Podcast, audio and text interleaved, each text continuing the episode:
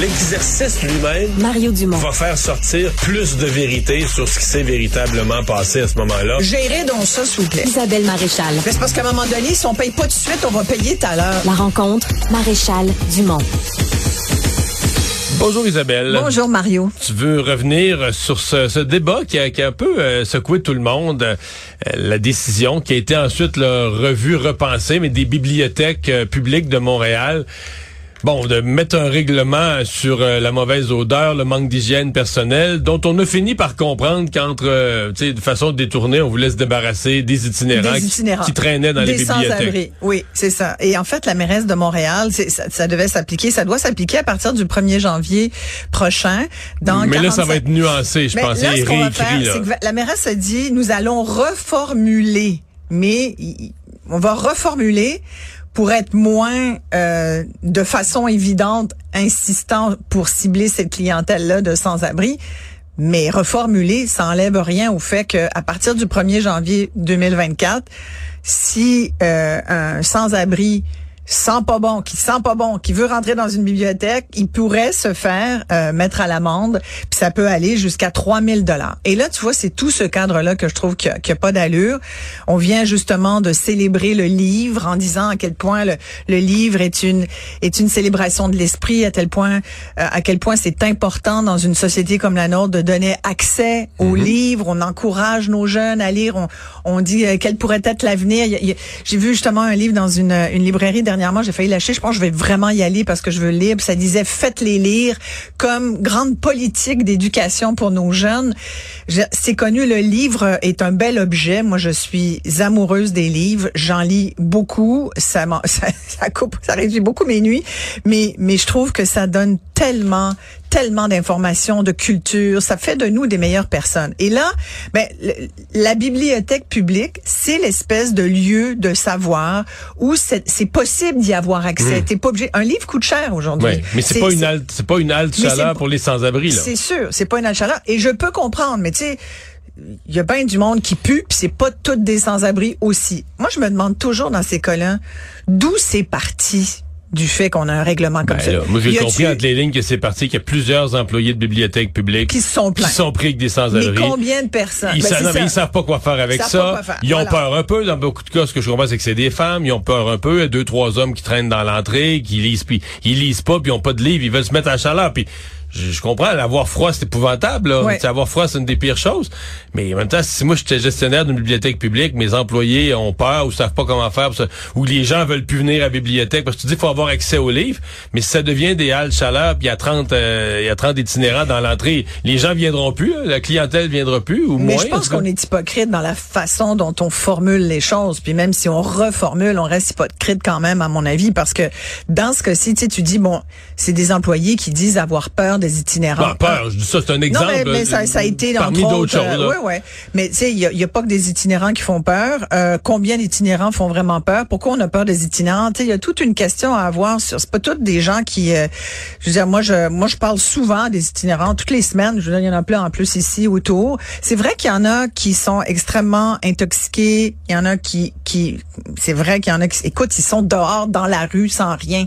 C'est sûr qu'il y a- il y a des odeurs qui vont avec ça. Est-ce que la bibliothèque doit le supporter Mais où veut-il Où peuvent-ils aller? Je, je comprends que la bibliothèque c'est pas le lieu parfait pour ça, mais où peuvent-ils aller? Ils ont plus le droit d'aller dans le métro. Là, les bibliothèques. Là, puis la- même Mais c'est la parce rue, que c'est parce que c'est c'est que c'est pas vivable, c'est pas vivable dans une ville d'avoir tu sais quelques itinérants, c'était vivable, mais là des milliers, ça se peut plus là. Mais, mais c'est un enjeu.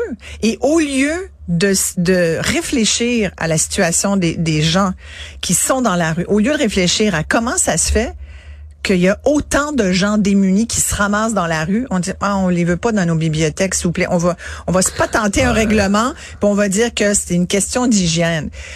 Moi je trouve ça hypocrite. Après puis moi j'en écoute dernièrement, tu sais, je sais pas si tu sais mais je suis marraine d'un organisme euh, qui s'appelle Notre-Dame de la rue, euh, qui est un tout petit organisme qui a pas un sou, là, qui est subventionné par personne. Je veux dire, c'est vraiment là, c'est avec le, le un, un curé et l'archevêché de Montréal, puis on essaye de donner du café, euh, de, de, du soutien.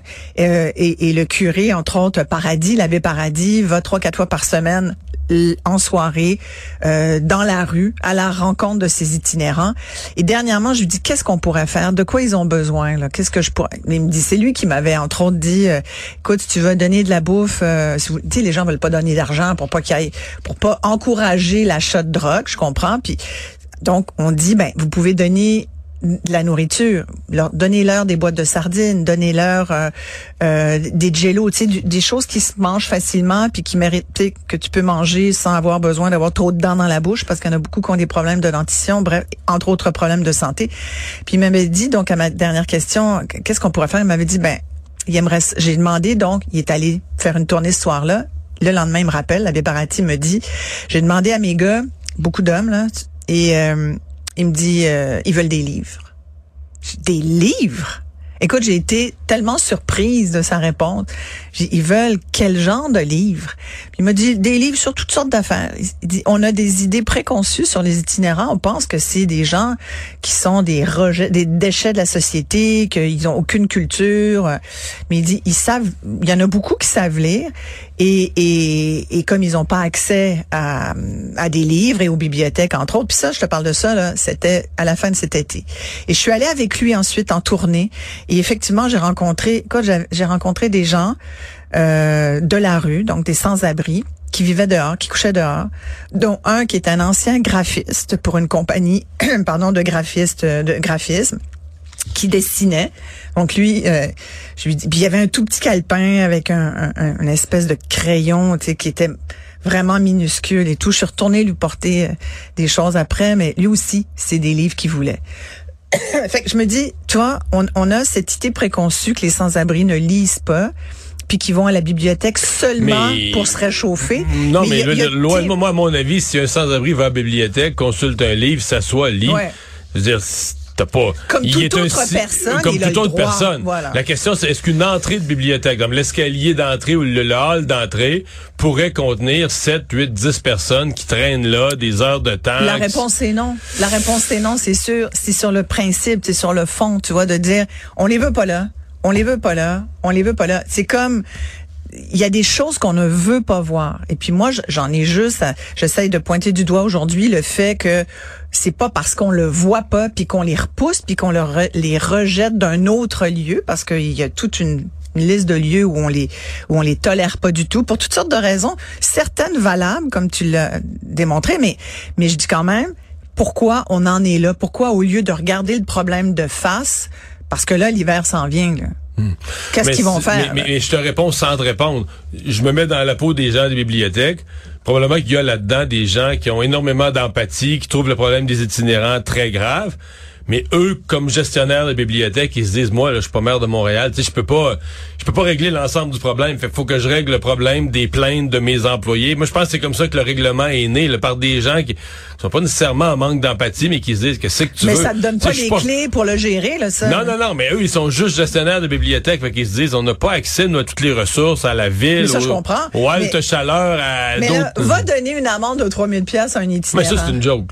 Ça, c'est ridicule. C'est comme la police là, qui les voit là, errer puis qui leur donne des, des, des contraventions parce qu'ils errent, ils errent dans, la, dans le parc. Qui ont pas, tu sais, t'as pas le droit d'être dans le parc. Après. Ils ont pas de scène. Il y en a un, je pense, qui a eu comme 45 euh, contraventions. Qu'est-ce Puis il a même été voir le policier pour dire arrêtez d'être après moi, j'ai pas une maudite scène quand même, tu leur donnes des contraventions au lieu d'être comme ça encore dans des espèces de, de répression ou de fausse empathie. Tu ah oui, moi j'ai beaucoup d'empathie pour les itinérants, mais tu sais, à un moment donné, là, je voudrais pas qu'ils dérangent mon nez. Tu sais, on lève le nez sur ces gens-là alors qu'on on, perd du temps à ne pas essayer de trouver des véritables façons de, de, de les accommoder et de les inclure dans notre tissu social. Il va falloir allumer là-dessus. Ils font partie de notre tissu social on les, on les traite comment, on les met où? Puis moi, je me dis tout le temps, quel, quel exemple ça donne à nos enfants? Et surtout, puis je reviens, après, il y a quelqu'un posait la question, une journaliste posait la question en éditorial aujourd'hui, à qui appartient les bibliothèques? Puis je trouve que c'est une bonne question, surtout qu'en ce moment, je me dis, qui va encore à la bibliothèque? Moi, je trouverais ça fabuleux. Les bibliothèques qui ont d'ailleurs une très mauvaise note euh, par rapport aux services qu'ils donnent à la population. on met de l'argent dans les bibliothèques. ça, c'est un peu connexe à, à la question de, de cette... Euh, de ils donnent pas des bons services, les bibliothèques? Ben, il semble, écoute, il y a eu un bilan, euh, il y a une espèce de bulletin des bibliothèques publiques du Québec et il semble qu'ils ont une note, une note désastreuse. Louise Maud Rio Souci, dans le Devoir aujourd'hui, parle d'une note de 30 en matière de force vive euh, et qui fait une béance qui met leur accessibilité à l'épreuve, dit-elle. Et il semble effectivement qu'il y a des grandes disparités régionales entre les bibliothèques, qu'il y a des étagères complètement euh, vides de livres, que normal, que les titres c'est des vieux titres, t'as pas de nouveautés.